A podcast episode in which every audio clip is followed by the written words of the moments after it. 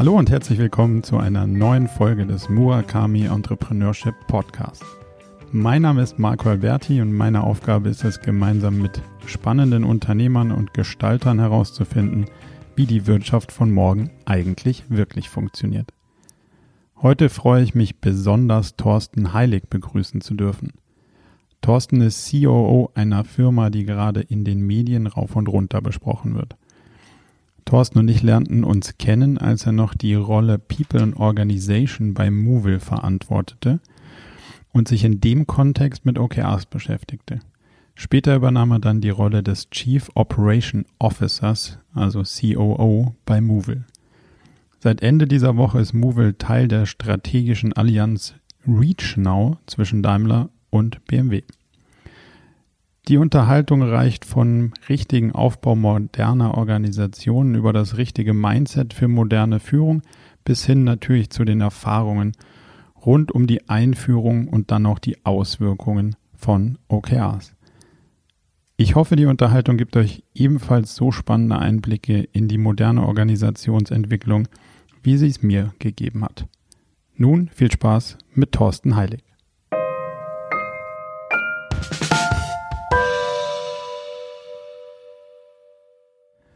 Wie würdest du deine aktuelle Rolle beim Movil beschreiben? Ja, ich würde es so beschreiben, als COO ne, fürs Operative verantwortlich zu sein, was auch immer das heißt. Äh, ich würde sagen, in unserem Fall heißt es vor allem ähm, alles im, wie kriegen wir unsere meist digitalen, zum 90 Prozent digitalen, also Non-Asset äh, oder Asset-Light-Produkte auf den Markt und wie können wir sie dann auch skalieren auf dem Markt. Kannst du zwei Sätze zu den Produkten ja. sagen, weil das wahrscheinlich Klar, nicht ganz jeder auf dem Schirm direkt hat? Ja, sehr gerne. Also im Grundlegenden sind wir äh, Multimodalplattform. Äh, das heißt, wenn du in irgendwo in Städten unterwegs bist und du willst von A nach B ad hoc ähm, Urban Mobility, also du willst jetzt von A nach B, dann bietet dir die Movil App ähm, oder unsere Movil-Produkte verschiedene Möglichkeiten von A nach B zu kommen. Also öffentlicher Nahverkehr, Taxi, Sharing, ähm, teilweise auch sowas wie On-Demand-Shuttles, ähm, Bike ähm, und natürlich auch in Zukunft ähm, sowas wie Micromobility, die, die Tretroller, von denen im Moment alle reden. Die sehr hoch im Trend sind auf jeden Fall. Extrem hoch im Trend sind, ja. Das heißt, die kann ich dann auch später über eure App buchen genau. und quasi aufschließen geht ja bei denen nicht, aber irgendwie ja, genau. aktivieren, losfalten ja. und dann ja. äh, im nächsten Verkehrsmittel weiterfahren. Ja. Okay. Und du kümmerst dich um den gesamten Rollout.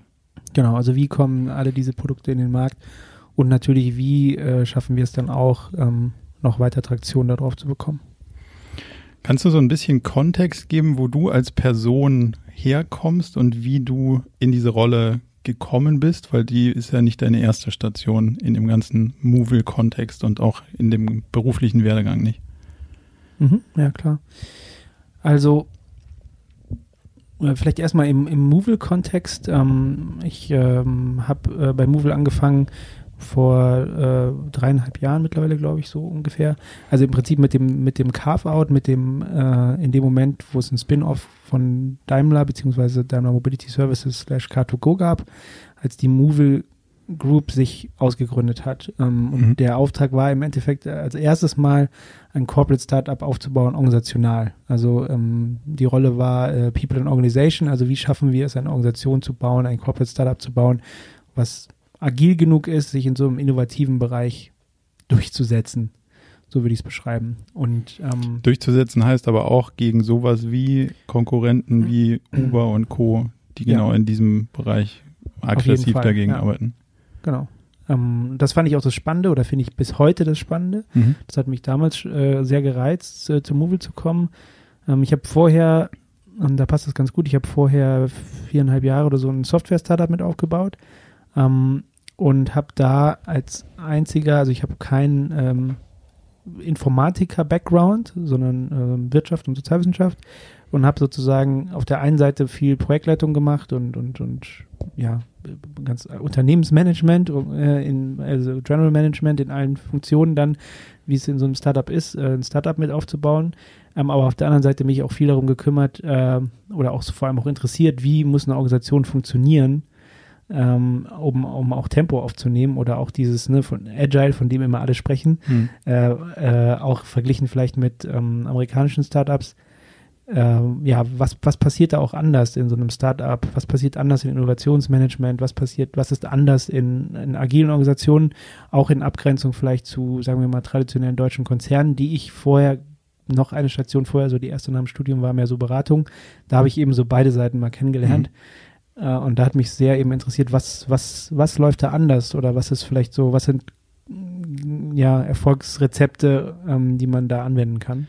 Da finde ich, ähm, habt ihr jetzt in dem Movil-Team was ganz Spannendes, was man sonst irgendwie recht selten sieht, nämlich die, ähm, ja, den Sachverhalt, dass Ex-Unternehmer zusammen gekauft, würde ich jetzt mal nicht mal sagen, aber zusammengeholt wurden. Also durchaus schon äh, viele, die im, im Start-up-Umfeld und im, wie du jetzt ja auch, im selbstständigen Umfeld irgendwie aktiv waren und die man dann in so eine, in so eine Rolle, in so einem Team, was ja dann auch Startup werden soll, ähm, reingezogen hat. Das, äh, mhm. das sieht man selten oder habe ich vorher in der Konstellation irgendwie noch nicht gesehen. Das folgte wahrscheinlich einem einem durchaus durchdachten Plan.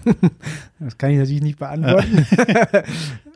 aber, ähm, aber ich glaube, ich kann es empfehlen. Ja. Also das ist vielleicht, oder ich, ich finde es, ich es gut. Also du würdest sagen, in der, ja. in der Retrospektive, das genau. funktioniert auch gut, ja, weil man ja sonst unterstellen würde, dass der freie Unternehmergeist sich in so einem Konzernumfeld dann ein bisschen eingeschränkt fühlt. Ja. Aber die Leute, die wir, die wir jetzt gemeinsam oder die ich bei euch kennenlernen durfte, machen nicht den Eindruck, sich äh, eingesperrt zu fühlen in so einem Konzernkontext. Ja. Also ja, ich glaube, eingesperrt auf keinen Fall, sonst, sonst funktioniert es nicht, da gebe ich dir sicherlich recht.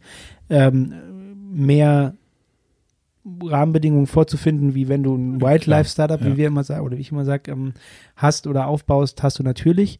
Ähm, du musst die Komplexität eines Corporate Startups spannend finden. Also ich finde die, ja. das ist eine höhere Komplexität, das finde ich spannend äh, mit allen Pros und Cons und du musst versuchen, dass die Pros überwiegen sozusagen. Ja. Das finde ich spannend, aber ich glaube, die Mischung auch in, in einem Management von äh, eben Start-up-Lern oder ehemaligen Start-up und ehemaligen Unternehmern und, und äh, dann auch Kollegen, die ja die Konzern, in Konzernstationen vorher hatten, finde ich extremes Erfolgsrezept, weil, weil eben aus beiden Welten auch was ja auch wirklich Leute da zusammenkommen, die da schon Erlebnisse gemacht haben und Erfahrungen gesammelt haben in diesen Bereichen.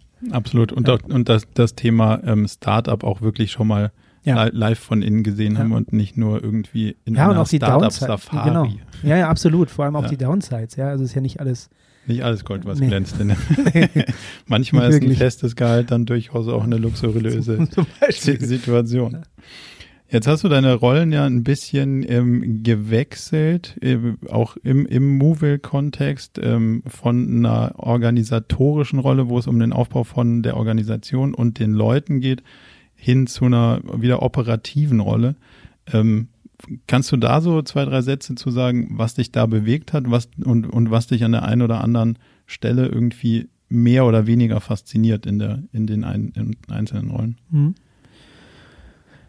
Mm, ja, wie du beschrieben hast, ich sage immer so ein bisschen wie so ein Pendel auf die andere Seite von aber einem Spektrum irgendwie. Ähm, vorher habe ich viel auch ja, Softwareprojektleitung oder, oder Management von Softwareprojekten gemacht. Und ich fand zwischenzeitlich super interessant, sich der also rein organisationalen Brille anzunehmen. Mhm. Also natürlich, ich war auch Teil des Management-Teams. Dadurch bist du natürlich immer irgendwie an der Strategie, äh, also ne, das ist ja immer, immer auch ein gemeinschaftlicher Effort irgendwie, aber ähm, meine Rolle war dann eine, eine, immer eine Querschnittsrolle und, und die organisationale ähm, dabei. Das, das fand ich super spannend. Ähm, habe aber auch gemerkt, äh, für mich jetzt, das war, wie du hast ja besprochen, die oder angesprochen, die persönliche Entscheidung, ähm, dass wir jetzt auch wieder so ein Plateau erreicht haben. Also, ne, für mich, wir sind niemals fertig, sicherlich nicht. Nee. Äh, und äh, Transformation oder generell emotionaler Aufbau und in, in so einem wilden Markt werden sicherlich noch viele Dinge ähm, immer wieder ändern. Ähm, aber äh, für mich war, also ich habe jetzt auch schon wieder richtig Lust drauf gehabt, ähm, Themen, sagen wir mal, mehr in der Linie. Also konkreter wäre das falsche Wort, weil für mhm. mich sind das nicht totale Soft-Themen, so Organisationen aufzubauen, ähm, aber wirklich auch konkreter, nicht nur in der im Querschnitt zu machen, sondern wirklich auch noch konkreter Themen voranzutreiben in, in eben einer oder einem bestimmten Business. Und da, ähm, ja, als es darum ging, ob ich mir vorstellen kann, die CEO-Rolle zu machen, war das für mich eben die Entscheidung zu sagen, ja, ich habe wieder mehr Lust drauf, auch wie vorher in dem, in dem als, als eher General Management in einem Startup. Da waren wir auch ein bisschen größer am Ende mit Standortleitung und so. Also wirklich eher diese, ja, diese Themen wieder als Mittelpunkt meiner Arbeit zu haben. Wobei ich halt sage, ich finde, die, die Kulturthemen zum Beispiel, die vereinen beide Positionen. Ne? Mhm. Ne? Also ich sehe auch COO, kann man ja auch ein bisschen amerikanisch sehen äh, und sagen, gut, dass gerade so Themen wie gesamtstrategischer Aufbau auf der einen Seite, also intern, ja, auf der anderen Seite aber auch wirklich dieses interne, also wie funktioniert die Organisation, da werde ich sicherlich immer ein Stake zu haben und auch ein großes Interesse daran haben, da äh, mit, mit beizutragen. Wir haben das eben äh, in der Vordiskussion schon mal so, so leicht angesprochen. Das ist ja aus meiner Perspektive auch das Spannendste, was man haben kann, dass du die Rolle ähm, der, der Organisationsentwicklung quasi in, in der Brust schlagen hast, aber gleichzeitig irgendwie als operativer Manager das auch als Tool anwenden kannst, mhm. weil in diesem ganzen Transformationsthema wir sehr oft auf die Situation treffen, dass das Tool als solches irgendwie in den Vordergrund gestellt wird, aber deren Anwendung der, dieses ganzen Toolsets irgendwie leicht in Vergessenheit gerät, mhm. was dir jetzt als COO sozusagen in dieser, in dieser Verantwortlichkeit, die ganzen Tools müssen auch was bringen, ja nicht passieren kann, sondern du hast aber jetzt das richtige, ähm, äh, sozusagen die richtige Perspektive, um den, das Toolkit richtig betrachtet zu haben, aber jetzt auch den, den Durchzug ist sozusagen in die Organisation zu tragen und den Leuten zu zeigen, hey, dieses Toolkit bringt uns wirklich was. Das ist ja, das mhm. ist ja die, die Besonderheit, die sich jetzt dann auch in, in deiner Rolle irgendwie wiederfindet durch diese beiden Perspektiven. Merkst du, dass das deutlich mehr auf die ähm, Mitarbeiter und Kollegen dadurch abfärbt, als wenn man ihnen nur aus einer, in Anführungszeichen, nur aus einer Organisationsperspektive versucht, die Tools mit auf den Weg zu geben? Ich würde sagen ja und nein. Auf der einen Seite ja, wie du, weil, weil das Vorleben einfacher ist. weil, weil ich meine, vorher kannst du natürlich oft oder ne, gäbe es eine andere Seite, die sagen könnte, ja klar, äh, kannst du mir alles erzählen und ich verstehe das alles, theoretisch, aber, aber jetzt mal praktisch haben wir gerade andere Dinge zu lösen, mhm. ja, weil die Hütte brennt. Ähm, da hat mir vorher auch schon geholfen, dass ich eben in meiner Station vorher da irgendwie schon die operative die operative Seite kennengelernt ja. habe. Also das glaube ich, das ist wirklich glaube ich ein großer. Also das habe ich auch immer gesagt im Aufbau von HR-Teams, Recruiting, äh, Kultur, äh, Positionen in jeglicher Art tut es gut. Man hat das schon mal gesehen und und am besten, wenn man schon mal irgendwie kennengelernt hat, wie so eine Projektdeadline zwei Tage vorher sich anfühlt und so. Das ist einfach wichtig, ja. Und dann, dass man in den Tagen vielleicht jetzt nicht mit irgendwelchen äh, Organisationsaufbau-Dingen kommt. Ähm, aber auf der anderen Seite dann aber auch den Push, also wirklich dann auch die Konsequenz in manchen Dingen wiederum hat an anderen mhm. Tagen. Ähm, aber das ist, das ist sicherlich was, was wesentlich einfacher ist, also das, das Vorleben an sich. Ähm, auch, auch mal ein bisschen das Profil zu schärfer zu stecken, sozusagen. Auf der anderen Seite, ähm, also muss ich ja, habe ich auch gelernt jetzt über das letzte Jahr, ähm, ne, wir werden sicherlich über OKRs sprechen zum Beispiel. Ja, ähm, äh, zum Beispiel auch zu sehen, okay, ein OKR-Meeting oder OKRs an sich sind für Teams manchmal verdammt anstrengend. Ja. Also ich finde, das ist ein tolles Tool und habe dann auch das Feedback aus dem Team gekriegt, vielleicht nicht mit diesem Enthusiasmus immer daran zu gehen, sondern auch mal zu verstehen, dass das Team jetzt auch gerade durch einen Pain geht, weil ich gehe auch durch einen Pain, wenn ich mein Set mache. Absolut. Ja, aber ich, ich, ich genau. Also weißt du, was ich meine? Also das ja. ist dann manchmal, muss ich ein bisschen aufpassen, äh, das ist manchmal auch einfach Pain, solche Dinge zu machen. Äh, und das ist, glaube ich, an manchen Stellen sogar schwerer in der Position manchmal. Ja. Absolut, aber du kannst äh, zumindest mal dann auch die Früchte davon ernten und sagen, das bringt uns jetzt an der und der Stelle ja. das und das und das und der ist äh, der Nutzen, dass wir was zu Ende ja. kriegen an der Stelle, was wir, was wir vorher vielleicht angefangen hätten und was anderes auch noch angefangen hätten und dann haben wir lauter lose Enden, Total. mit denen wir dann klarkommen müssen. Das ist ja so ein bisschen die ähm, und und auch den Kontext zu erläutern, ne? Also auch einfach Ja. zu sagen, hey, warte mal ganz kurz, ich merke gerade, lass uns noch mal kurz, warum machen wir das eigentlich? Ja. Und, und das ist natürlich, das glaube ich, ja, ist ein Riesenvorteil. Das ist so ein bisschen, wenn man jetzt mal so die Schraube eine, eine ähm, Etage weiter rausdreht, ähm, weil zu OKRs kommen wir wahrscheinlich später noch, das ist ein bisschen ähm, die, die operative Übersetzung dann, wenn man das auf einer Metaebene betrachtet, dieses ganze Thema digitale Transformation und da hast du ja ähm, auch einiges an Erfahrungen Unternehmen dabei so ein bisschen zu, zu challengen oder auf, auch zu unterstützen, dann, dann ist das ja nicht zwingend das Toolset, was hier hilft, sondern eigentlich ist es ja ein Mindset, was da hilft. Also wenn man digitale Transformationsprojekte jetzt mal so betrachtet, die, die gut funktionieren, bringen zwar so ein Toolset mit, aber das, was man eigentlich, das darunterliegende, ist ja dieses, ähm, das richtige Mindset. Und jetzt hast du vorhin so ein bisschen den Punkt angesprochen, der sehr spannend ist, immer Kontext geben. Und das ist ja, glaube ich, die, die größte Herausforderung. Wo siehst du ähm, in dieser ganzen digitalen Transformation die wirklichen Herausforderungen drinstecken? Da war ganz viel drin. also als erstes würde ich mal kurz äh, unterstreichen, was du gesagt hast. Ähm, es nicht Toolset, sondern Mindset. Mhm. Ja, würde ich 100% dahinter stehen. Die Frage ist, was machen wir da draus? Ja. Äh, das, das sehe ich auch als eine der großen Herausforderungen, gleich um auf die Frage zu antworten. Also ich glaube, ich glaube, das ist am Ende der Schlüssel, aber wir müssen uns ja irgendwie nähern. Und Mhm. das sehe ich dir, das sehe ich, du hast schön gesagt, äh, Unternehmen zu challengen oder, oder zu unterstützen. Also es ist beides tatsächlich ja immer. Und, und über, ich habe so das Gefühl, dass man über Challengen da manchmal sehr gut hinkommt. Ähm, weil am, am Ende, du, es muss irgendwo anfassbar werden. Das ist, da sind wir dann in der Tool, auf der Tool-Ebene. Mhm.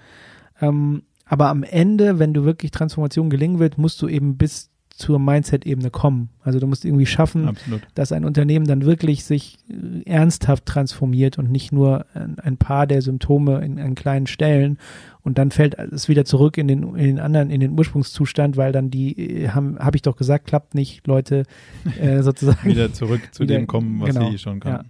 Und das glaube ich eine sehr, sehr groß, das sehe ich so als die größte, jetzt pauschal gesprochen, einfach als die größte Herausforderung, dass du es schaffst, über viele, und das kannst du ja nicht von heute auf morgen, sondern dass du über, schaffst, über viele verschiedene Initiativen, viele verschiedene Dinge wirklich an diesen Kern ranzukommen. Ich, ich sage immer, es ist ein bisschen wie ein anderes Betriebssystem. Absolut. So, also ja. es fühlt sich dann, also irgendwas, ganz vieles gleich. Also wenn du irgendwie von Windows auf Mac umsteigst, dann ist so ganz viel fühlt sich gleich an, aber ganz viel halt auch total verschieden. die Tasten So. sind, sind Genau. doch andere Funktionen als so. man Es kannte. gibt ein Tabellenkalkulationsprogramm. Ja, das gibt es. Ja. So, aber es ist anders, genau. Und der Zugang ist anders, die Bedienung ist anders. Ja. Ganz guter Vergleich auf jeden Fall. Ähm, was würdest du sagen, sind so die größten Herausforderungen neben denen, die du gerade beschrieben hast, die es braucht als, als ähm, ja, Voraussetzung oder Rahmenbedingung oder äh, ja, um, um solche Tools drumherum? Also was brauche ich, um wirklich eine äh, Organisation der Zukunft aufzubauen? Auf welchen Nährboden muss ich das werfen oder worauf muss ich achten an, an Voraussetzungen? ja, spannende Frage. Ich würde sagen, dass die, es ist natürlich ein bisschen platt, aber dass diese, die Beschreibung der, der komplexen und volatilen Umwelt, das trifft für mich bis im Moment auf die meisten Branchen zu. Mhm. Äh, ne? Also wenn, wenn wir, wenn, wenn ich jetzt viel über zum Beispiel agil spreche oder über was heißt das, eine agile Organisation zum Beispiel oder ein, ne, so ein, äh, dann, dann ist es immer eine Antwort auf irgendwas. Also es ist nicht der Selbstzweck, es ist immer eine Antwort auf, auf wettbewerbsfähig zu sein, Erfolg zu haben, innovativ zu sein zum Mhm. Beispiel. Also das ist immer die Frage, was will ich erreichen? Ähm, deswegen würde ich die Frage so beantworten, dass wenn ich in einem, in einem, gerade im Moment in einem komplexen Umfeld, jetzt gerade in, in zum Beispiel digitalen, innovativen Umfeld tätig bin, dann brauche ich offensichtlich in irgendeiner Form eine Organisation, die sich sehr schnell auf verändernde Marktbedingungen anpasst. So, das wäre mein das mit ursprüngliches Statement. So. In, in Unsicherheit, das ist, glaube ich, die, In- die, in größ- großer Unsicherheit, die größte, ja. die Ohne größte zu wissen, Herausforderung. ja.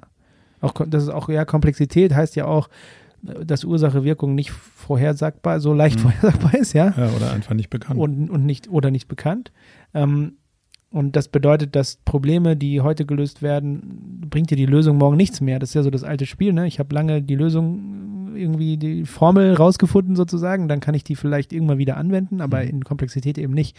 Und ich glaube, das wäre für mich jetzt, der Nährboden wäre, und so übersetze ich agil zum Beispiel, äh, eben nicht schneller zu sein, sondern schneller anpassbar zu sein. Das wäre für mich der, der Kniff. Viele sagen ja, wir wollen schneller werden, wir werden agil oder modern Ja. äh, und so weiter. Aber du wirst nicht schneller damit. Du wirst eher langsamer erstmal, vielleicht sogar. Aber du kannst die Anpassungsfähigkeit einer Organisation erhöhen. Ja, wa- was viele wollen in diesem ganzen digitalen Transformationsfeld, ist, ist nochmal eine ganz andere Diskussion. Wenn wir da jetzt einsteigen, was es da für äh, Wunschvorstellungen oder Missinterpretationen Ja. gibt, dann sind wir morgen noch beschäftigt. Ähm, kommen wir mal zu einem spannenden ähm, Schlagwort, selbstorganisierende oder selbstorganisierte Teams, Zukunft oder Mythos? Auf welcher, wo, wo fühlst du dich da wohler? Richtig gelebt, glaube ich, Zukunft. Okay. Also ich, ähm, ich glaube, ich glaube sehr stark an den, an den Grundgedanken. Da sind wir wieder bei Mindset. Also ich Mhm. glaube sehr stark an selbstverantwortliches Arbeiten und selbstorganisierte Teams, aber mit einem klaren Rahmen. Okay. Also das heißt nicht äh, Chaos, also das heißt nicht, äh, ich, ich lasse sozusagen los und guck mal, was in zwei Wochen bei rumgekommen ist, Ja.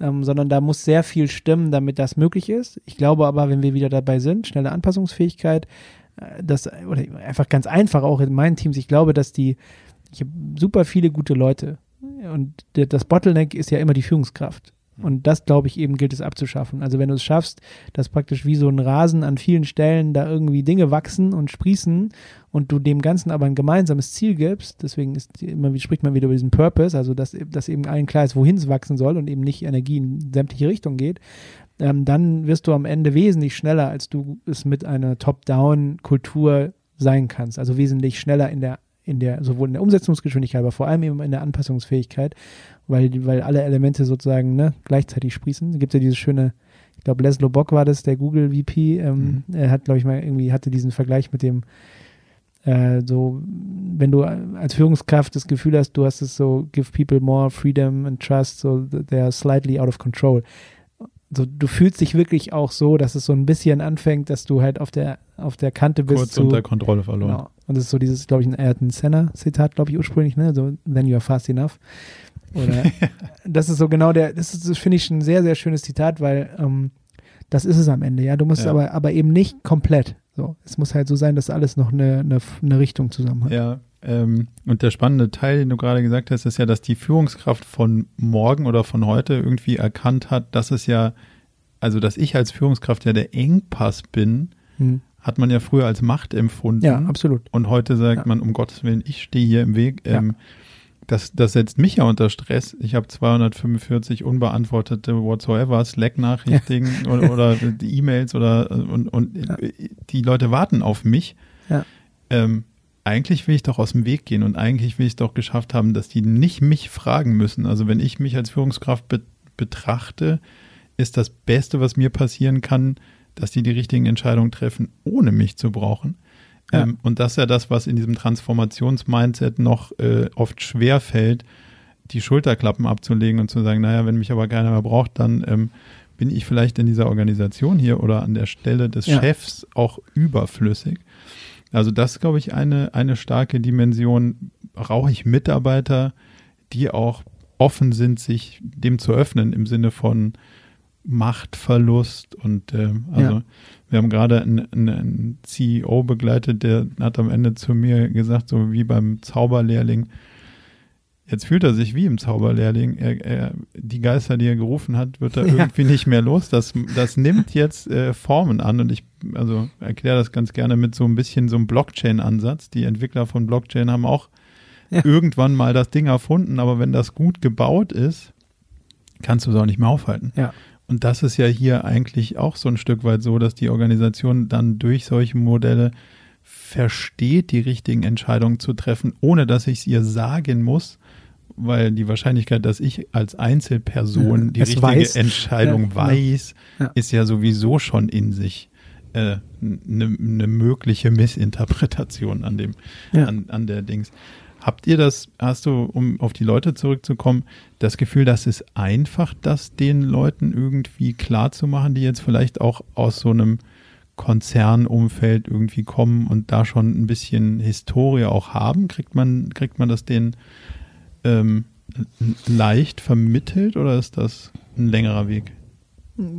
Also, also pauschal kann ich nicht beantworten natürlich. Ähm, ja. Das ist schwierig. Ähm, ich kann es vielleicht eher über meine eigenen Erfahrungen sagen. Ich, ich habe das Gefühl, dass es oft in, in meinen Teams zum Beispiel oft so ist, habe ich auch viel als Feedback zurückgekriegt, dass es so erstmal zu Verunsicherung führt. Also viel Freiheit zu haben, mhm. viel Dinge selbst zu entscheiden, äh, viel auch zu, zu delegieren oder, oder andere dann auch Entscheidungen treffen zu lassen, je nachdem, so von Führen von Führungskräften zum Beispiel. Ähm, und habe aber das Gefühl, dass die meisten, die, die darauf, die, also ne, die darauf Lust haben, das zu tun, also es gibt sicherlich auch andere, da bin ich bei dir, aber die darauf Lust haben, das zu tun, dann relativ schnell eigentlich aufblühen und sagen, ah ja, okay, verstehe, so jetzt, also man muss sich da ja so ein bisschen situativ einpendeln, ne? das mhm. ist ja das Spannende, du kannst ja auch nicht so, so eine Art von, von Mindset und Kultur kannst du nicht auf Knopfdruck beschreiben und dann ist es so, sondern die muss, die muss, du musst ja da kommen ja diese ganzen Sachen wie äh, Fehler, ich sag lieber nicht Failure, sondern Learning Culture, also diese Idee von Fehler machen zu können. Du musst ja erstmal zwei, drei Fehler gemacht haben und sehen, oh, es passiert nichts, sondern wir lernen gemeinsam draus. Da kann dir vorher tausendmal jemand sagen, hier kannst du Fehler machen. Ja, das musst du wirklich erlebt haben. Ähm, und mein, und ne, auf die Frage zurückzukommen, also ich habe das Gefühl, wenn, wenn, wenn Menschen das wirklich erleben, fangen sie an, dem System zu vertrauen. Mhm. Ähm, hingegen, wenn sie dann wirklich, also du musst halt eben aufpassen, das ist ein zartes Pflänzchen, ja, du darfst halt nicht drauf treten. Drauf ja. Genau. Also das muss dann wirklich eben auch erlaubt sein. Ähm, und du, du kannst ja dann auch nicht, du, zum Beispiel kannst ja auch nicht die Führungskraft krallen und sagen, am Ende bist du verantwortlich, ja, das stimmt, aber du kannst auch nicht für jedes Detail ihn verantwortlich machen oder sie, weil am Ende willst du ja den Führungsstil, dass, dass eben das Team auch äh, Entscheidungen trifft. Ja. Und fair enough musst du ihm dann oder ihr die Möglichkeit geben, dann auch mal ins Team zurückzugehen und das als gemeinschaftlichen Prozess dann zu lernen. Also da steckt sehr viel dahinter. Aber ich bin dann der, über also habe auch die Erfahrung gemacht, bin auch der Überzeugung, dass viele, viele Menschen da auch intrinsisch Lust drauf haben den Punkt, den du gerade gesagt hast, den, den finde ich extrem spannend. Du, du, musst ihnen die Möglichkeit geben, Fehler zu machen, sie aber trotzdem auch in der Verantwortung halten. Das ist so der eine Punkt. Ähm, was wir wahnsinnig oft sehen, ist, dass das irgendwie so missinterpretiert wird an Teilen, dass den Leuten quasi zwar die Verantwortung übergeben wird, also im mhm. Sinne von so, das ist jetzt irgendwie hier selbstverantwortlich und du bist ja jetzt hier Anführer dieses Teams oder das ganze Team ist dafür selbst organisiert, aber verantwortlich. Aber auf der anderen Seite überhaupt nicht die Rahmenbedingungen geschaffen werden im Sinne von, man hat nicht die Ressourcen, man hat nicht die mhm. Durchgriffsfähigkeit, man hat eigentlich überhaupt nicht den Rahmen, das, was ja. man jetzt verantworten ja. soll, ähm, auch wirklich zu verantworten, so dass man am Ende dafür auch sagt, ja, da kann ich für gerade stehen, weil ich hätte es ja auch ändern ja. können. Das ist so was, wo ich denke, das ist hochriskant, ähm, diese Sachen einzuführen, weil genau dann latscht du nämlich auf dieses kleine Pflänzchen ja. irgendwie wieder drauf, weil du gesagt hast, siehst du, jetzt hast du doch nicht hingekriegt, aber ach stimmt, ich hatte dir auch gar nicht den Rahmen gegeben. Ich glaube, sorry, aber ich glaube, dass es, ähm, du hast gerade was angesprochen, was für mich in dem, nennen wir es mal, neuen Modell ist ja so ein bisschen holzschnittartig, aber in diesem ja. neuen Modell dann am Ende Führungsverantwortung ist.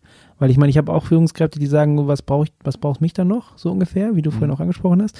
Und ich glaube, dieses, ähm, das ist die Führungsaufgabe, diesen Rahmen, also für diesen Rahmen einzustehen, zu kämpfen, zu politisch zu holen, was auch immer notwendig ja. ist in einer Organisation. Also wirklich diesen Rahmen auch zu setzen, auch zu sagen, für was sind wir als Team accountable? Es gibt ja auch so responsible accountable, Absolut. diese schöne, schöne Unterscheidung nochmal. Äh, also dann auch wirklich am Ende stehe ich dafür, aber eben auch nur, wenn, wenn wir einen sinnvollen Rahmen haben und den Rahmen muss ich auch meinem Team dann geben. Das aber ich muss ihn auch erkämpfen. Punkt. Das ist, ja, glaube ich, genau das, das, das ja. neue Mindset, dass ich wirklich auch in der Lage sein muss, dann nach oben oder wo auch ja. immer das erforderlich ist, zu sagen, kann ich nehmen die Verantwortung, aber nur, wenn ich dann auch absolut. X, Y oder Z auch in meinen Verantwortungsbereich kriege. Oder ich mache, nehme die Verantwortung ein bisschen kleiner. Ähm, ja und dann bin ich nur für den Teil verantwortlich. Aber das funktioniert dann auch nur so. Ja, bin ich total dabei. Ich würde sogar noch einen Schritt weiter gehen. Äh, da muss man auch aufpassen, was heißt selbst organisierte oder selbstverantwortliche Teams. Mhm. Also ne, es geht ja immer diese schöne so, äh, die Organisation muss irgendwie dafür sorgen, dass das Why klar ist. Äh, und, aber das What ist auch was, was strategisch noch geklärt sein muss und das mhm. How ist dann beim Team. Und da sind wir genau bei, bei, der, bei der Unterscheidung. Ich, ja. Was gebe ich auch diesem Team? Sage ich so, ja, ich habe jetzt eigentlich auch keine Ahnung, aber macht mal. mal schauen, was rauskommt. Genau. Ja. Oder sage ich halt, okay, das ist dieses schöne Cross the River Beispiel, ne? Baue eine Brücke oder überquere den Fluss. Ich kann sagen, überquere den Fluss, wie auch immer. Ja. Das sind die Ressourcen, die ihr habt. Und jetzt, jetzt überlegt euch eine sinnvolle Möglichkeit, den Fluss. Und dann gibt es dieses dieses vierte oder dritte Feld, so I hope someone's working on the river problem, ja, also so das ist genau das, was oft auch passiert, wenn das ja. Pendel, sage ich immer so, in das Agile-Pendel in die falsche Richtung schlägt. Ähm, und es muss wirklich dazwischen drin sein. Ich muss einen klaren Auftrag formulieren können und als Team dann das Commitment geben, hey, dafür mit den Ressourcen, auch wenn sie knapp sind, wie auch immer, ja, aber mit den Ressourcen, mit den Themen, die wir haben, können wir dafür eine Lösung finden. Und dann macht Selbstorganisation Sinn. Wie verhinderst du, dass äh, quasi die, die, gepaarte Missinterpretation von Agilität mit sowas wie Design Thinking dazu führt, dass man dann sagt, naja, wir wissen es auch nicht genau ähm, und wir haben auch keine Ahnung, aber wir werfen jetzt mal Ressourcen drauf und wir gucken mal, was bei rauskommt. Also wir, wir gehen mal los und fragen mal jemanden, der, der uns irgendwie sagen könnte, das sehe ich erstaunlich häufig, muss ich äh, zugeben, dass, dass dieses naja, wir wissen ja auch nicht mehr, wie die Zukunft ist. Ähm, wir gehen mal an den Flughafen und fragen mal zehn Leute, die werden uns dann schon sagen, was sie haben wollen. Ähm, das gepaart mit, naja, ich sage jetzt meinem Team auch nicht mehr, was sie machen sollen. Das kann in, in Summe mal ein paar hundert Leute auch eine ganze Menge Chaos irgendwie faszinierend fabrizieren. Ähm, wie, wie sind deine Erfahrungen? Wie, wie halte ich diese Missinterpretationen im, im Rahmen und wie kriege ich es hin, dass die Leute dieses genau, wie du sagst, Ziel auf der einen Seite klar verstehen und ihre Lösungen agil finden und, und selbstbestimmt und nicht völlig dann interpretieren, dass es total zielfrei ist und jeder machen kann, was er will oder keiner mehr eine Idee hat, was man machen könnte. Ich will mal kurz ausholen vielleicht zu der, ähm, zu der Beantwortung, weil für mich hat, also wir haben, reden viel über das Wort Agilität, einmal so für die Definition, also einmal ja. Anpassungs Schnelligkeit der Anpassungsfähigkeit, okay, als, als grobe Definition, aber für mich hat Agilität drei Ebenen. Ähm, ist so die, die Metaebene, also ne, Agilität als eben Anpassungsfähigkeit und das Mindset hinten dran, äh, alles was so, sagen wir mal, eher ja, Metaebene. So. Mhm. Ähm, das zweite ist Organisationssteuerung, also was für Tool, ja, was für ähm, Ideen kann ich finden, um eine Organisation agil zu steuern. Das, da sind dann, da tauchen dann auch Werte auf, sicherlich, äh, mit der ich so eine Organisation versehen kann. Transparenz zum Beispiel, äh, Key, Key Values, die da irgendwie wichtig sind, aber auch ähm, Strukturen, also welche Strukturen, selbstorganisierte Teams und so weiter. Und dann Tool-Ebene. Also das wäre sowas wie Scrum zum Beispiel. Ja. Und ganz oft, wenn wir über Agilität sprechen, merke ich, dass wir über verschiedene Ebenen sprechen. Also die einen sagen Design Thinking oder Scrum oder Absolut. weiß ich nicht, und die anderen sagen, ja, Metaebene und Unternehmenssteuerung. Ja. Und dann können wir sehr lange reden und es wird nicht funktionieren, weil das unterschiedliche Ebenen sind. Und jetzt wieder zurück zu der Frage. Ich glaube, dass dass wir sozusagen schauen müssen, an mit welchen, welche Fragestellung haben wir und wie schießen wir da drauf. Mhm. Und Design Thinking hat seine absolute Berechtigung wenn man die richtigen Sachen Wenn man fragt. die richtigen Sachen fragt, ja. genau. Äh, aber worauf ich jetzt hinaus will, also nehmen wir mal raus, dass ich innovativ ein neues Produkt oder eine neue Produktlinie öffnen will oder irgendwas mit in so einem innovativen Prozess, also Design Thinking zum Beispiel dafür extrem wertvoll ist, nochmal wirklich über, drüber nachzudenken, was will der Kunde eigentlich? Ja, dieses Wallet-Beispiel, also so, was will der Kunde für eigentlich, wenn er sagt, ich will irgendwie eine Geldbörse, was will er denn eigentlich? Mhm. Ähm, und dann geht es ja wirklich sehr tief auch in was gesellschaftlich, was heißt Geld und ne, also es ist ein super Prozess, aber der hat halt einen anderen Outcome, als wie wir zum Beispiel sagen, in einer agilen Produktentwicklung, die eine, eine Roadmap folgt, soll ja eine Produkt, ein, die Innovation am Produkt in kleinen Teilen, da geht es jetzt nicht um die Erfindung des neuen, äh, weiß ich nicht, äh, neue, komplett, der neue Personal Computer, ja, so dieses, dieses, dieses ähm, wirkliche once in a lifetime, äh, wir haben jetzt ein völlig neues Produkt erfunden, sondern da geht es um an unserem Produkt die Optimierung und Weiterentwicklung das ist sozusagen das, was wir innerhalb unserer Organisation versuchen. Mhm. Und das, so will ich auch die Beantwortung erstmal sehen, zu sagen, naja, Lean ist nichts Neues. Also du hast vorhin auch gesprochen, ja. ne? Also da fand ich auch in, damals, weiß noch, vor ein paar Jahren in meinem Startup kam jemand zu mir ganz fasziniert, war bestimmt jetzt so zehn Jahre her oder so, und dann sagt er so, ja, wir haben in der Vorlesung eine Softwareentwicklung was kennengelernt, das ist total geil. Ja, so Lean. Also, ne? Stark. Oh, ich dachte, okay, ist echt stark, ja. BWL, zweites Semester oder so, ne? Und, Und schon das ein war paar irgendwann Jahre in den her. 60ern, glaube Ja. ich, so. Ähm, genau, also diese kontinuierliche Verbesserungsprozess und daher kommen diese Ideen ja, Mhm. ähm, in den Prozess einzubauen. Ich glaube, das ist eine bessere Antwort, als, als dauernd, du sagst richtig, dauernd Leute loszuschicken und immer wieder Innovation zu geben, weil du gehst ja nie in den, ins Stadium weiter.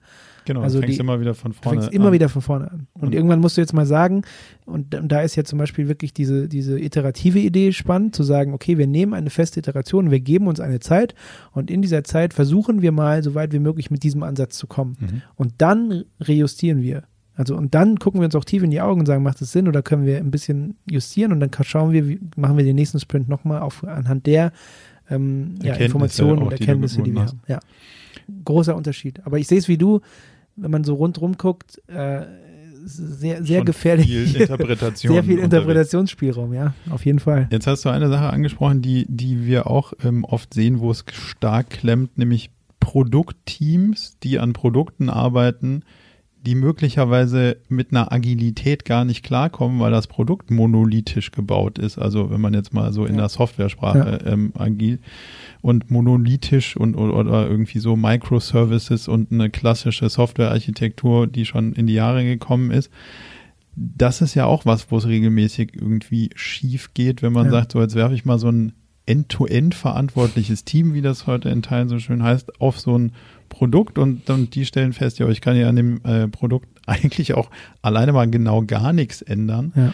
Ähm, das heißt ja, damit das irgendwie funktioniert in so einer Organisation wie der euren, muss ja auch die Produktarchitektur, der Teamarchitektur irgendwie synchron hinterherlaufen. Das hilft ja nichts, wenn man das Produkt nicht anfasst, oder? Ja, also ich würde einfach Ja sagen. Okay, super. aber, aber ja, fairerweise würde ich sagen, dass natürlich auch immer eine der großen Herausforderungen ist, die ständig bleibt, weil Ja. ein Produkt entwickelt sich ja weiter und du und das Fiese ist ja, dass du mit, ne, du kannst sehr leicht sagen, Business, wir shiften mal ein bisschen strategisch ne, in der Ausrichtung, machen wir jetzt vierteljährlich, ne, über die OKRs, super, da haben wir Anpassungsmöglichkeiten. Das ist auch eine gute Idee. Also Mhm. ich will das nicht im Gegenteil, ja, finde ich eine super Idee. Du musst aber natürlich aufpassen, dass, dass da hinten dran, umso größer du wächst, natürlich auch eine sehr große Produktentwicklung hängt Mhm. und eine Roadmap, die du immer wieder äh, neu priorisierst, aber jetzt mal aufs Technische zu kommen, natürlich auch eine Architektur, die sich immer wieder anpassen muss. Äh, und das schaffst du nur ähm, über, indem du flexible ähm, Bausteinsysteme sozusagen irgendwie schaffst, bei Ja. denen die, die Interdependenzen möglichst gering sind. Aber das ist sehr leicht gesagt. Äh, bau das mal sozusagen sauber auf unter Zeitdruck äh, in, in, in einer, in, ja, in einem unsicheren strategischen, ne, wo du sagst, okay, vielleicht gehen wir morgen vielleicht in die Richtung oder in die. Da muss man, glaube ich, sehr aufpassen. Aber der, du hast recht, ich würde es voll unterstreichen, es ist ein Erfolgsfaktor, ähm, dass das zusammenpasst. Ähm, Ja. Also gen genauso wie du sagst, ist, glaube ich, die Idealvorstellung so.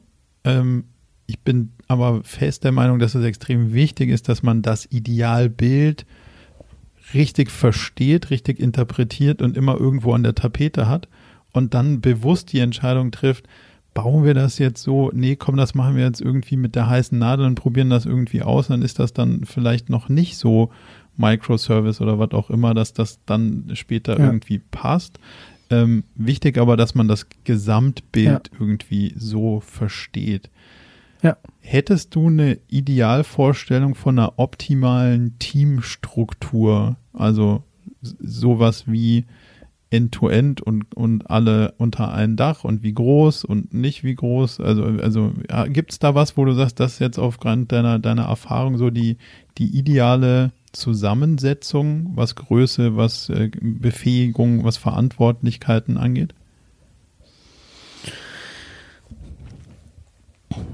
Also, was ich, es gibt eine Sache vielleicht zu meiner Erfahrung, äh, es gibt ja dieses äh, Vorurteil, in so agilen Organisationen, modernen Organisationen werden Teams andauernd neu zusammengesetzt.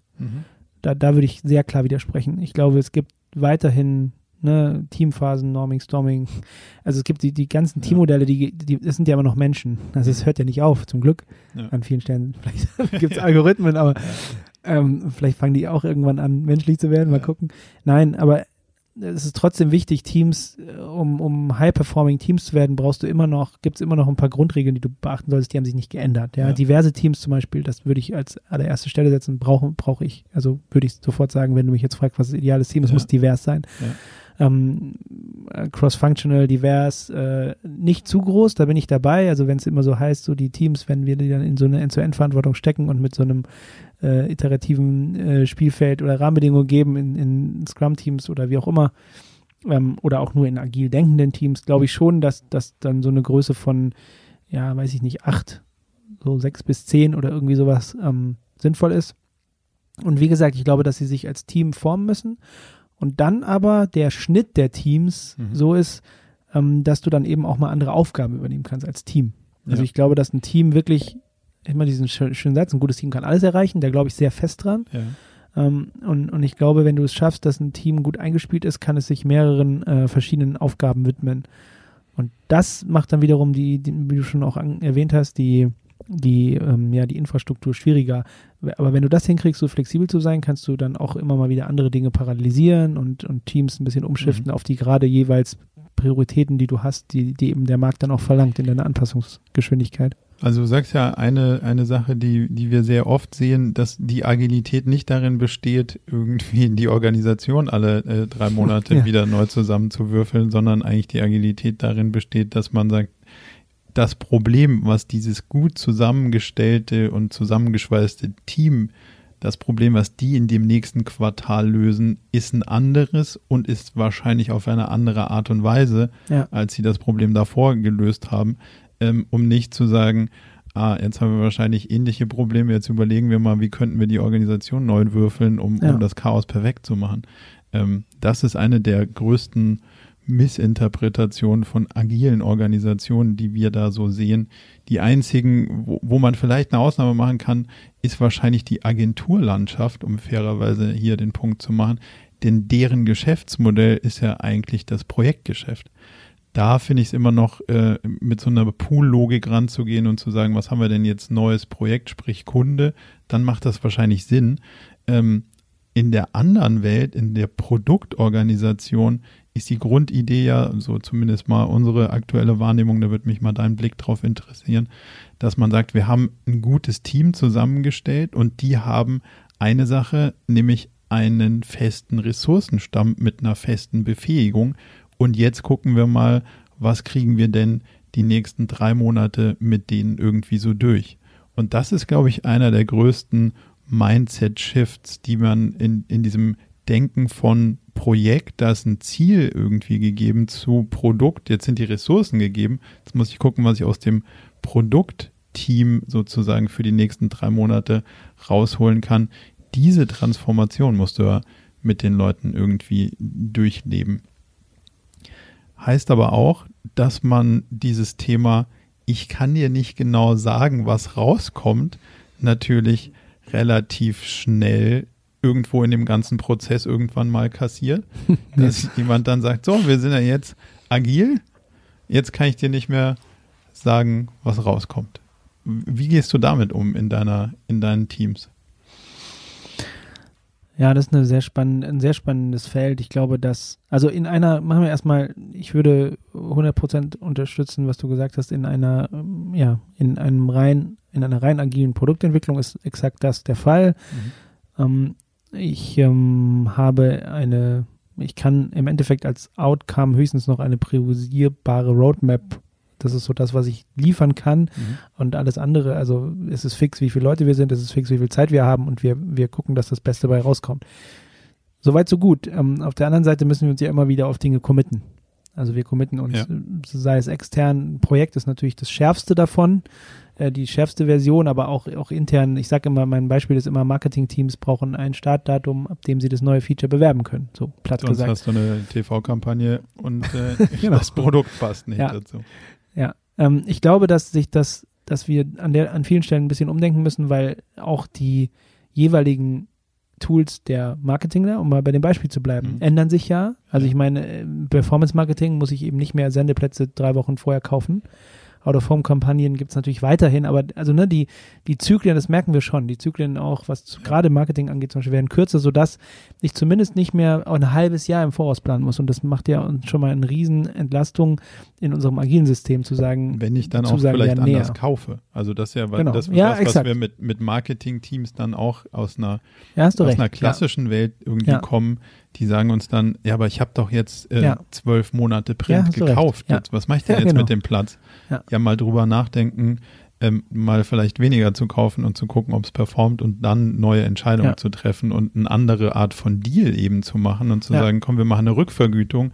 Wenn ich dir eben am Ende des Jahres zwölf Anzeigen abgenommen habe, kriege ich zehn Prozent zurück oder wie viel auch immer. Ja. Aber mich nicht in das Commitment zu begeben und dann zu sagen, naja, jetzt haben wir den Salat, jetzt müssen wir das auch irgendwie verwenden. Und das ist ja genau, dieses Mindset muss sich ja durchziehen durch die ganze Organisation, damit das irgendwie gut, Ja. gut wirkt. Ja, hast du recht. Ja, also ich, ich glaube, das an der einen Stelle ähm, und an der anderen Stelle müssen wir eben lernen, in, in, und da, da kommt es dann sehr auf die Produktentwicklung an, im Spezifischen. Also was, was genau braucht, dann brauchen dann die anderen Teile der Organisation, müssen, äh, gibt es ja schon auch ähm, ja, Formate, ne, auf was für ein Minimum in den nächsten Sprints zum Beispiel können wir uns, können wir Zusagen treffen, äh, so dass wir eben sehen, okay, Minimalzusagen zu machen und so weiter. Also Dinge, die, die auf andere Teams sich dann auch verlassen können, die dann eben, ja, da ist der Scope immer noch nicht hundertprozentig klar, aber ein Minimalscope zum Beispiel für die nächsten Sprints oder innerhalb der Mhm. nächsten X-Sprints sind dann die und die Features. Also auf solche Dinge muss man sich auf jeden Fall verständigen können. Ähm, aber, aber im Gro äh, ist es natürlich so, dass eine Organisation, also ne, das ist jetzt bei Movil, wir sind natürlich, du hast es auch gerade ja nochmal gesagt, ich glaube, bei vielen Dingen gehen wir davon aus, dass sie, dass sie so sind, äh, weil wir sie, ist natürlich auch einfacher, wir sind jetzt vor dann drei, vier Jahren haben wir in so einer Ausgründung, da startest du natürlich nochmal und hast auch die Chance, ja vieles nochmal auch neu zu machen, selbst wenn wir ein Corporate Startup sind, aber da haben wir schon extrem viele Freiheiten in dem ganzen ähm, äh, Daimler-Universum. Das, das war auch das, was mich so gereizt hat und was ich auch wirklich, was sie auch gehalten haben, ja, diese, diese Freiheiten auch zu bekommen. Äh, aber da hast du natürlich recht, äh, das ist in anderen Firmen eher ein Transformationsprozess oder vielleicht der große Transformationsprozess, ähm, da eben nach ganz anderen Mustern, auch was Planung angeht. Ne? Ich meine, machen wir eine Sieben-Jahres-Planung. Ja. Also, ne, so, äh, ja, und, und wie, wie passt das zusammen auch, ja.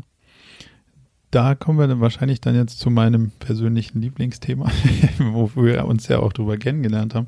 Das Thema OKRs löst ja hier wahrscheinlich so ein bisschen genau dieses Spannungsfeld zwischen, ich kann dir gar nicht mehr sagen, was rauskommt, Ja. mach mal eine Sieben-Jahres-Planung oder mach mal eine drei Jahre, äh, drei Monatsplanung und versuch die ähm, dann mit einer Scrum-Methodik äh, in kleinere Scheiben zu zerlegen und, und zu Wirkungen zu, zu übersetzen und aus den Sachen dann was zu lernen und dann nachzusteuern und, und in dieser Drei-Monats-Thematik eben genau diesen kontinuierlichen Verbesserungsprozess anzu, anzustoßen.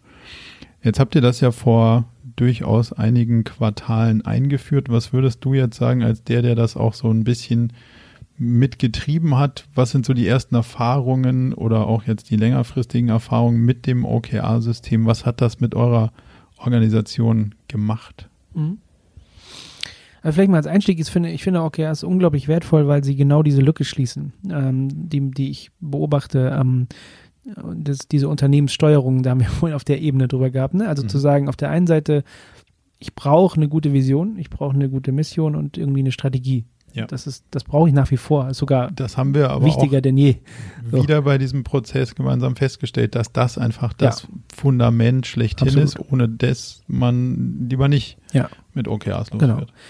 Ähm, also das ist das eine und auf der anderen Seite habe ich aber dann irgendwie Teamprozesse, individuelle Prozesse, Teamprozesse so auf der anderen Seite und irgendwas dazwischen, was ist das dazwischen und die Übersetzung und die, da tut man sich natürlich schwer, wenn du, wenn die Strategie, also wenn die, wenn die Umwelt äh, schwierig äh, mit vielen Unsicherheiten und mit vielen schnellen Wandlungen und so weiter ist, tust du dir da manchmal schwer, diese Übersetzung anzuschieben.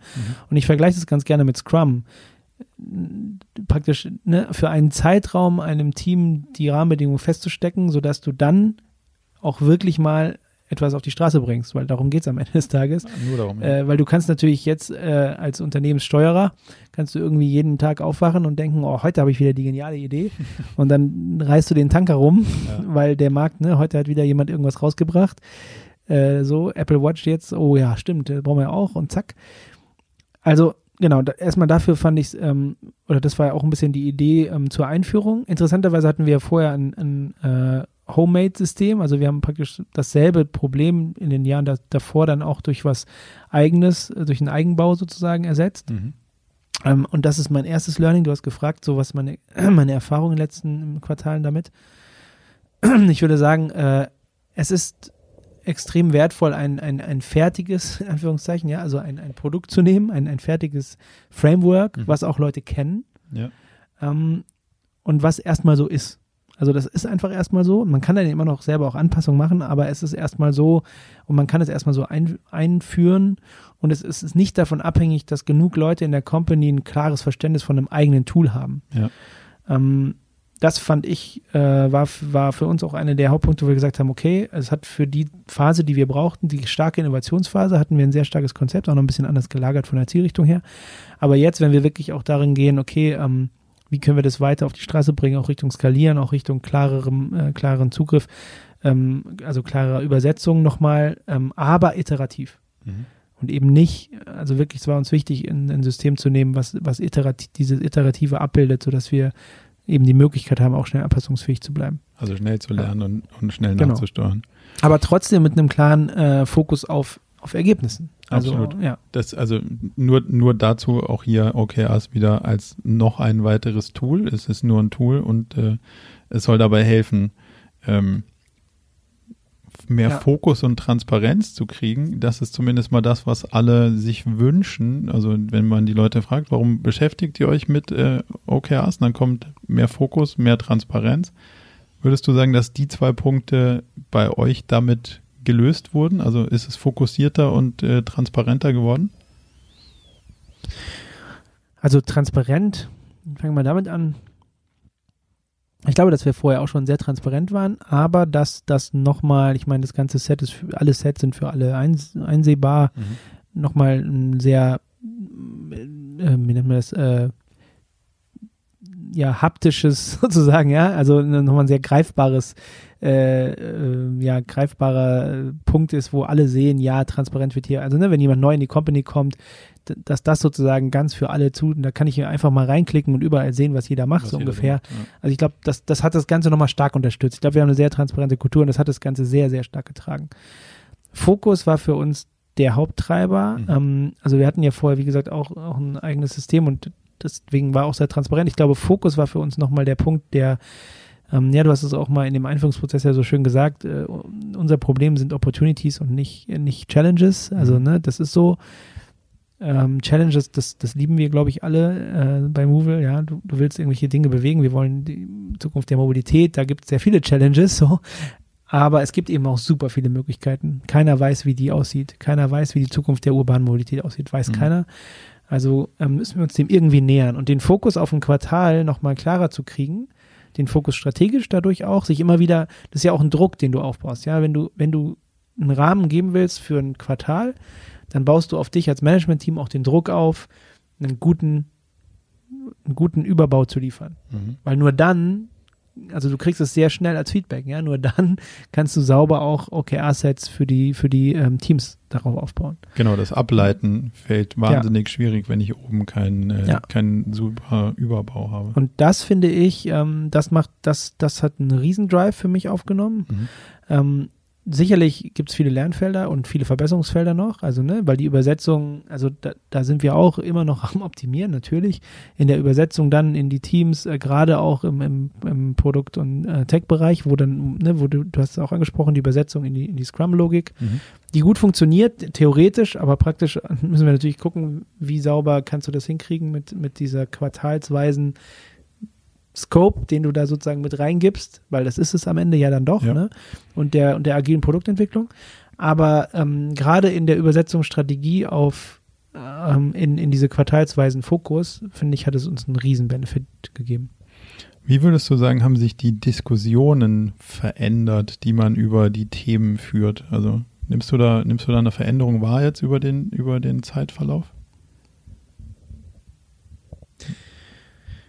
Ja, ich nehme ich nehm eine Veränderung wahr. Ähm, auch da ist es ein Weg. Ähm, ich finde, der, der, also ich mag das, das Wort Erfolgstreiber, also KA, also diese Logik der KAs, weil sie nicht, es ist nicht eine KPI-driven, das sagt man ja immer so leicht, ne? Was heißt das eigentlich? Ja. Aber ich finde die Idee, zu, eigentlich zu sagen, wir brauchen ein KPI, um einen Erfolgstreiber zu definieren. Aber das ist nicht das KPI an sich, sondern es ist ja. eine Veränderung eines KPIs zum Beispiel. Das kann, das ist eigentlich das spannend, wäre was Spannendes, mhm. ja, eine andere Conversion oder wie auch immer.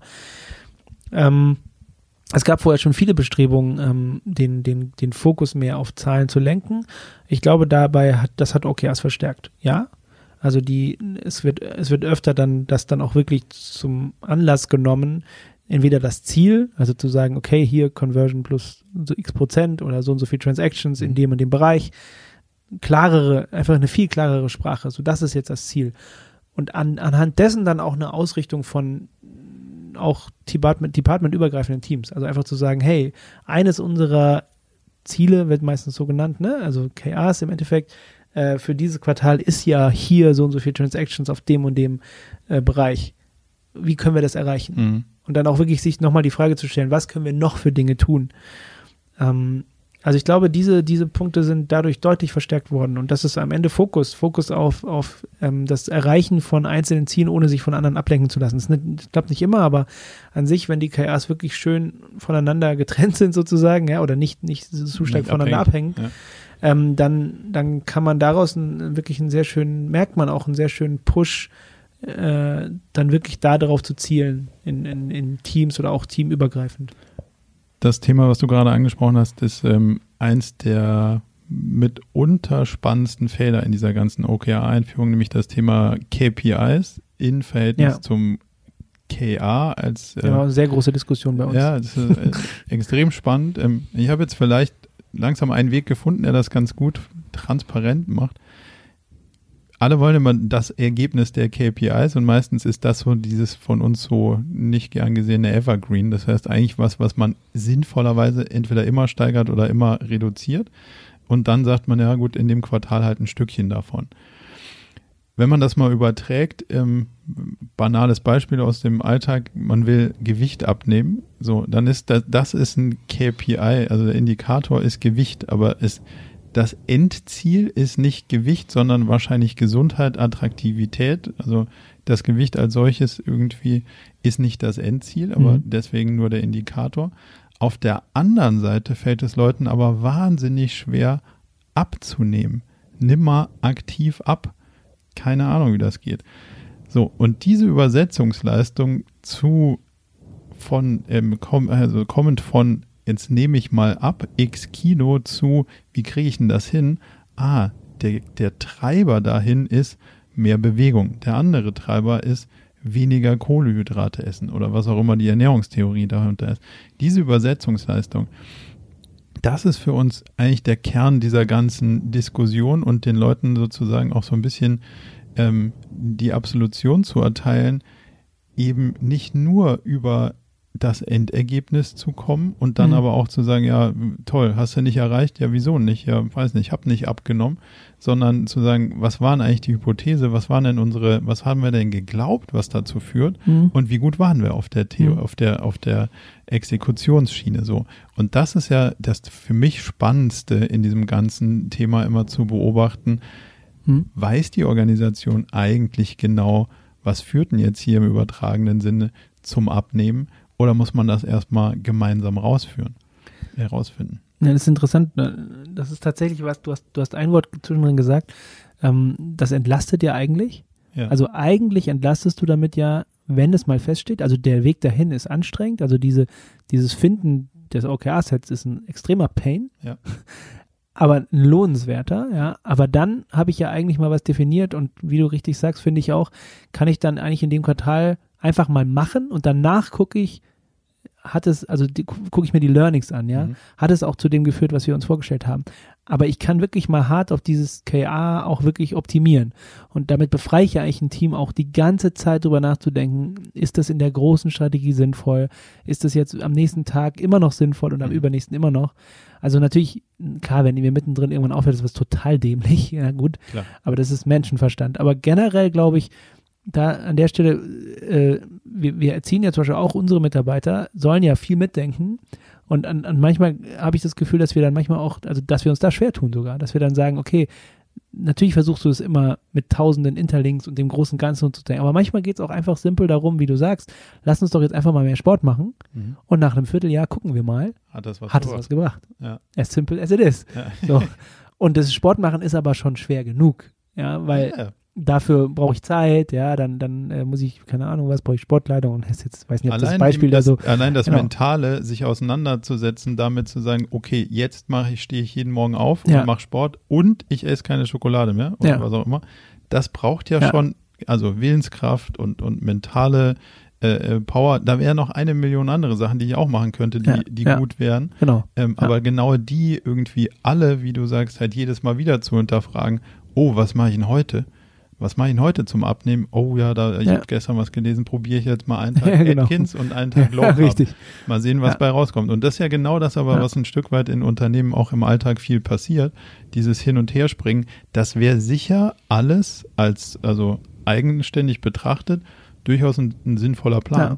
Nur das äh, nicht durchziehen, sondern das mal hier ein Stück und mal da ein Stück, äh, macht halt einfach am Ende keine Wirkung. Und deswegen dieses, wie du sagst, mal drei Monate drauf fokussieren und mal sagen, hey, jetzt machen wir mal genau das, aber auch nur das und dann gucken wir mal, ob das was gebracht hat in Kombination mit den zwei, drei anderen Key Results, hat das dann den Effekt gehabt und wenn nicht, okay, ist jetzt erstmal auch keiner böse, aber müssen wir uns was anderes überlegen. Ja.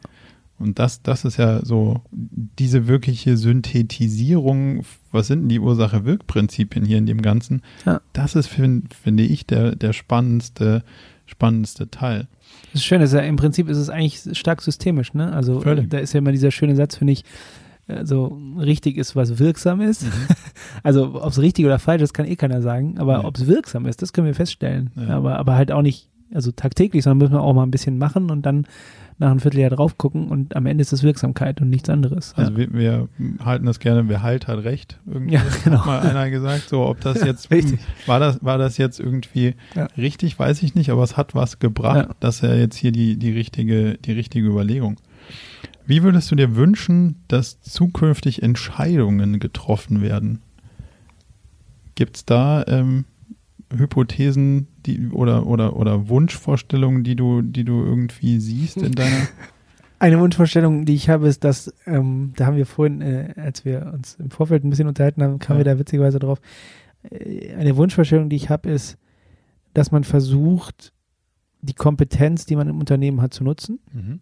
Das heißt, ich finde, weil das heißt ja oft, ne, selbst organisierte Teams, jeder, also Entscheidung at, also at the lowest level, so in, auf jedem Level Entscheidung treffen, ja, aber das heißt ja nicht, dass jeder jede Entscheidung trifft, sondern mhm. sollte es bitte nicht heißen, ja, ja sondern ähm, einfach auch mal auf die, auf die, ähm, ja, auf die Power und, und, und äh, das Wissen und Kompetenz der Organisation zurückgreifen. Ähm, also das wäre, wenn du das nach einem Wunsch gefragt, das wäre mhm. mein Wunsch. Ich sehe gerade in ähm, generell einfach in dieser in diese Diskussion, das sehr leicht, da sind wir wieder bei dem, wahrscheinlich auch bei dem What und How. Also welche, welche, welche Entscheidungen werden so auf die Mannschaft so abgewickelt, so nach dem Motto, ja, das ist keine Ahnung, aber es das heißt ja jetzt, jeder entscheidet, also sollen nochmal alle jeder entscheiden, so ungefähr. Können, ja. Also das, das ist mein Wunsch. Erstens, dass die, dass auch die richtigen Leute gefragt werden und mit reingeholt werden. Ähm, und zweitens, ähm, auch ein Wunsch, ähm, dass du dir für die richtigen, wichtigen, für die wichtigen Entscheidungen etwas Zeit nimmst. Mhm. Ich merke, dass manchmal, ich werde schon manchmal schräg angeguckt, wenn ich zwei Stunden Meetings einstelle oder vier Stunden Meetings. Also mhm. das ist so dieses, wir leben in einer sehr schnellen Welt. Ähm, Absolut. Und ich ja, ich bin also auch, ich bin auch extremer Verfechter von sehr schnell, also an vielen Punkten sehr schnell zu entscheiden, einfach mal zu gucken, also auch zu sehen, weil, weil, ne, ist es wirksam oder nicht und dann ändern wir. Es gibt aber wiederum ein paar Diskussionen, in der ich, die ich absichtlich verlangsame. Also wo ich einfach sage, okay, das ist, das ist eine so entscheidende Stelle in diesem ganzen, was auch immer, Projekt, Produkt, Entwicklung, Organisation, was auch immer es ist, eine so entscheidende Stelle, die braucht ein bisschen Zeit zum Durchdenken. Mhm. Und das geht mir ab und zu verloren gerade ja. in diesen Systemen. Ähm, das ist aber eigentlich angelegt. Also interessanterweise, wenn man sich dieses Thema so anguckt, zum Beispiel im OKR-Prozess, diese zwei Tage zum Beispiel oder wie auch immer man ja. sie handhabt, aber diese, diese Zeit in dem, in der, also die Vorarbeit überhaupt mal in dem Quartal vom Management im strategischen Diskurs und dann die Übersetzung über das, über den Bottom-up und Top-down ist eigentlich genau der Moment, wo du wirklich inhaltlich starke Diskussionen hast. Ja. Und in allen Prozessen ist das eigentlich mit angelegt, wird aber, also Thema Retrospektive zum Beispiel, wird oft einfach weggelassen, ja. Ja. Also Dinge, in denen wirklich wichtig ist, mal über Kernpunkte zu diskutieren. Ähm, und bei Entscheidungsfindung ist mir das ganz wichtig, dass an, an manchen Stellen einfach wirklich mit Zeit auf ein Thema geguckt wird und dann aber auch entschieden. Also Ja. dann wird auch gesagt, okay, jetzt, also wir gehen hier zusammen in einen Raum und wir gehen hier wieder raus. Mit einem, einer Antwort. Mit einer Antwort. Ich finde, den, den, du hast einen ganz entscheidenden Punkt da reingebracht, nämlich sich Zeit nehmen. Also das ist das, was, was ich beobachte. Es wird heute nicht mehr durchdacht in Ruhe. Also man hat keinen Plan mehr sich gemacht, sondern trifft sich in einem Meetingraum. Dann guckt man kurz in den Kalender. Aha, was läuft denn jetzt? So, und dann habe ich den Salat und muss eine Stunde später gehen wir da wieder raus und wir haben irgendwas so halbscharig gemacht. Also sich die Zeit nehmen. Und der andere Teil ist Vorbereitung. Hm. Ich versuche C-Level-Kollegen irgendwie härtestens zu zwingen, mal eine Seite Text aufzuschreiben mit drei, vier unterschiedlichen strategisch durchaus wichtigen Ausgangs- und Endszenarien. Wie schwer das fällt, dass, dass Leute in, in, in, in, in diesen Entscheidungssituationen kommen und sich vorher eigenständig, unabhängig voneinander Gedanken machen zu dem Problem, was ist denn eigentlich das Problem? Wie kamen wir denn eigentlich hierher? Also Retrospektive, was sind mögliche Szenarien und was wäre mein Vorschlag dafür? Hm. Und da finde ich Ray Dalios Ansatz extrem stark, äh, nicht Cross-Checking, sondern Double Doing. Deswegen ist da auch unser Prozess so gebaut, dass du mehrere Leute unabhängig verpflichtest, den gleichen Job zu machen aus einer unterschiedlichen Perspektive und legst das übereinander und stellst dann fest, hey, an der Stelle fehlt was und an der Stelle ist was zu viel. Weil man eben diese Vorbereitung erzwingt, die sonst irgendwie eben zu kurz kommt. Und das finde ich, ist für mich so das, wo ich das ganze Thema hingehen sehe, dass du diese, die Diskussionsräume wieder aufmachst und die Sachen, die wir nicht diskutieren müssen, weil sie uns der Prozess zeigt, weil sie offensichtlich ganz gut funktionieren, irgendwie schnell durchwinkst, aber dann den Raum aufmachst für die Sachen, wo du sagst, hey, hier ist was zu wenig und Ja. da ist was zu viel, weil das haben wir in der Vorbereitung mit ausreichend Durchdenken von einer Menge smarten Leuten festgestellt, dass an der Stelle irgendwie Abweichungen sind und über die sollten wir reden. Und da haben wir genug Evidenzen im Raum, weil, weil genug Leute drüber sich nach, äh, quasi sich, sich vorbereitet haben, nachgedacht haben, aber auch Daten mit an den Tisch bringen. Aber wir haben auch den Raum, die Sachen zu diskutieren, ähm, aufgrund der Evidenzen und, und danach, wie du sagst, mit der Entscheidung aus dem Raum zu gehen. Und das ist so, das, wie wir uns die, die zukünftige Anwendung von, von dem ganzen Thema irgendwie deutlich mehr wünschen würden. Ich finde, es ist ein schöner Ausblick. Ich meine, on the way, vielleicht bin ich wieder so bei der Aufgabe, was ist die Aufgabe der Führungskraft? Mhm. Ähm, tatsächlich glaube ich, dass das auch so ein Punkt ist, habe ich noch nie so drüber nachgedacht, aber eben dieses Unterscheiden, in welche Punkte sind es jetzt, die strategisch gerade die sind, die, die noch wirklich sauber diskutiert werden müssen und welche Punkte sind aber auch einfach jetzt ganz schnell zu entscheiden oder open for everyone zum den entscheiden oder vielleicht ein Prozess, der einfach läuft. Oder offensichtlich. Oder Also, offensichtlich, ja. genau. Ähm, tatsächlich ein interessanter Punkt. Also ja, eine schöne, schöne Zielvorstellung sozusagen, die du beschrieben hast.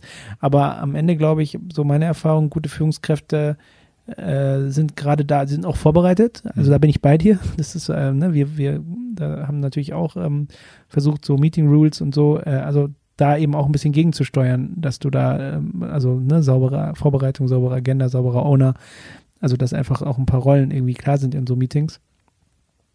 Aber nochmal zurück zu dem, also das ist, glaube ich, wirklich ein spannender Punkt nochmal für, für Führungskräfte, zu sagen, hey, das, das, das ist auch nochmal ein Teil meiner Aufgabe, an manchen Punkten zu sagen, hey Leute, das ist genau das, den Rahmen zu geben an den richtigen Stellen und an anderen Stellen eben aufs Gas zu drücken, aber an manchen Stellen vielleicht auch mal verlangsamen und zu sagen, hey, im ganzen Team müssen wir genau das jetzt mal sauber durchdenken oder mit den und den Leuten. Ja. Verlangsamen ist genau mein, mein Stichwort, was hier noch auf meinem Zettelchen steht.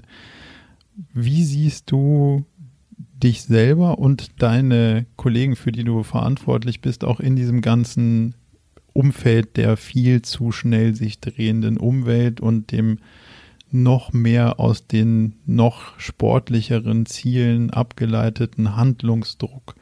wie geht man damit um? Also wie gehst du ganz persönlich damit um und gibst du oder mhm. gebt ihr als, als, als Führungsteam euren Leuten Tools an die Hand, Ideen, Ausbildungen, was auch immer, um damit irgendwie persönlich gut umgehen zu können? Mhm. Vielleicht, ich kann es ganz persönlich beantworten. Äh, ähm, ich finde Flexibilität ist meine ist mein größter Anker mhm. äh, im, im in diesem ja äh, in der in der Antwort auf so eine schnelle sich manchmal ähm, ja sehr schnell drehende verrückte Welt da draußen so mhm.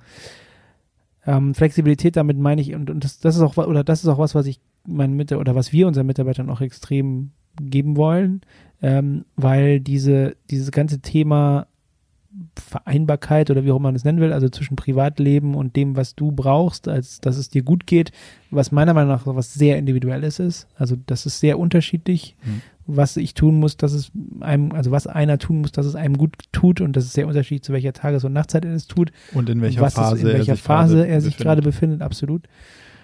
Und, und das ist vielleicht so die, die organisationale Antwort. Und für mich persönlich ist es das genau das auch. Also ich brauche teilweise sehr unterschiedliche Dinge und ich merke, und ich habe auch über mein Leben gelernt und vielleicht auch an manchen Stellen nicht hart sozusagen, ähm, dass, dass, äh, dass zum Beispiel Gesundheit oder äh, sol äh, solche Themen, körperliche Themen oder ähm, seelische Themen äh, größer sind als andere Dinge, als, ja. als oder wichtiger sind, substanzieller sind. Ähm, zum Glück habe ich es nicht zu hart gelernt, aber ähm, ne, und ich finde, dass also ich habe zum Beispiel Familie, ähm, ja, mit drei kleinen Kindern. Das ist was, was mich mega erdet. Also, also wenn ich, ich sage sag auch immer, wenn ich nach Hause komme und meine Kinder äh, rennen freudestrahlend auf mich zu, sollte das mal aufhören, dann, dann wüsste ich, dass ich irgendwas falsch mache. Ja. Also das kann zum Beispiel, das ist nicht mein Ziel. Muss jeder für sich selber entscheiden, aber es ist zum Beispiel einfach mein Anker, mein, mein Ziel. Das darf auf keinen Fall sein. Ich weiß, dass mir Sport unglaublich gut tut und dass ich auch interessanterweise ja auch ohne das nicht so einfach nicht leistungsfähig bin. Mhm. Also es ist einfach auch so eine Rechnung, die ich manchmal aufmache für mich zu sagen, ja gut, ähm, da kann öfter sein, okay, das, da ist man immer schnell dabei, aber aber du nimmst ja was braucht man schon sozusagen? auch genau konkrete Slots dafür einen Slot raus Ganz und sagst, klar, das ja. brauche ich, damit ja. damit ich sowohl für für mich persönlich als auch für meine Familie die Rolle erfüllen kann, als ja. auch dass ich in der in meiner Rolle in der Firma irgendwie leistungsfähig ja, absolut. Bin. Und ich finde, man, also es ist doch das alte Spiel, ne? Du bist irgendwie mal, wenn du mal wirklich mal länger im Urlaub bist, kommst du zurück und merkst eigentlich mal, ich meine, ich habe ich hab Elternzeit gemacht, ja. Äh, und nach der Elternzeit haben wir OKRs eingeführt. Haben wir OKRs eingeführt, genau. Ja, passt, läuft. Sieht, sieht man schon, was ja. alles passieren kann, wenn der, wenn der Geist sich Ja, öffnet. was ist so? Also ja. man ist, man ist viel freier und man ist besser. Also es klingt ja. komisch jetzt, ne? Aber es ist wirklich so. Also man merkt, dass man auf die relevanteren Dinge guckt, dass man ja, und, und das sollte, und ich finde dieses, also ich habe ja jetzt, ne, ich habe jetzt das Vergnügen, zum dritten Mal Elternzeit zu machen, ja. da kann ich nur empfehlen, so. Aber es muss ja keine Elternzeit sein. Also da frage ich mich dann eben auch, ich will jetzt auch nicht dauernd Kinder kriegen, um dann immer wieder Elternzeit zu machen.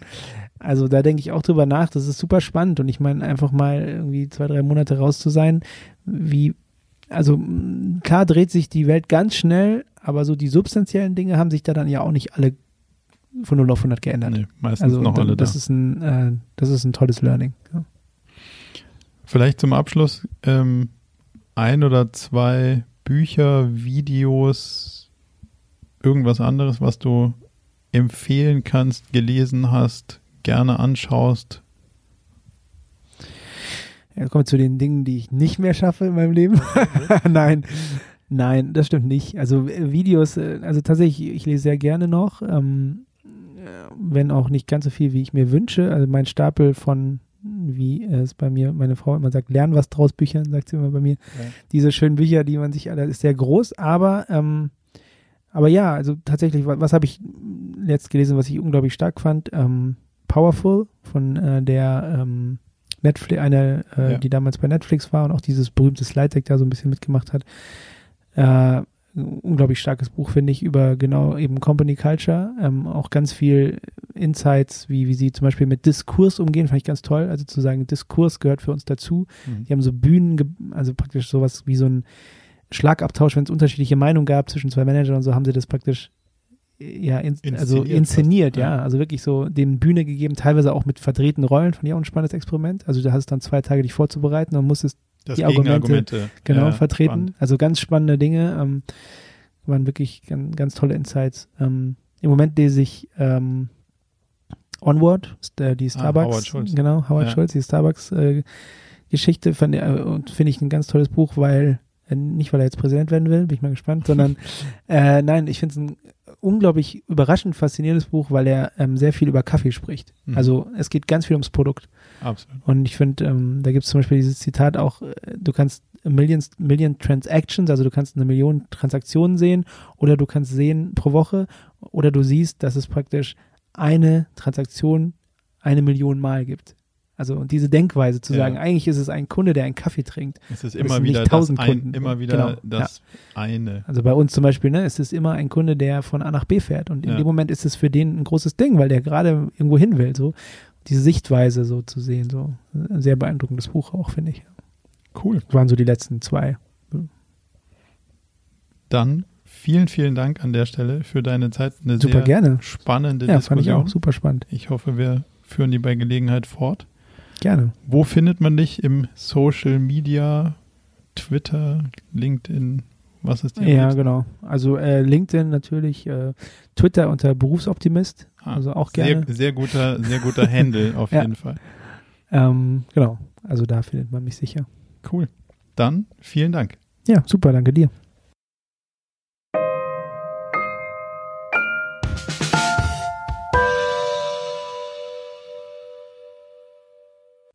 Vielleicht noch einen kurzen Hinweis in eigener Sache. Unter murakami.com slash newsletter könnt ihr euch zum Newsletter anmelden.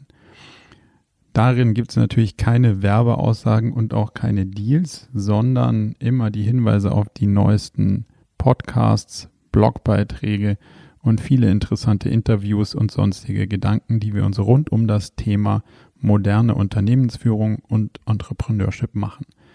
Wann immer euch ein Thema spannend vorkommt, wo ihr denkt, dass wir das mal näher beleuchten könnten, schreibt uns einfach eine Mail an hello at murakami.com.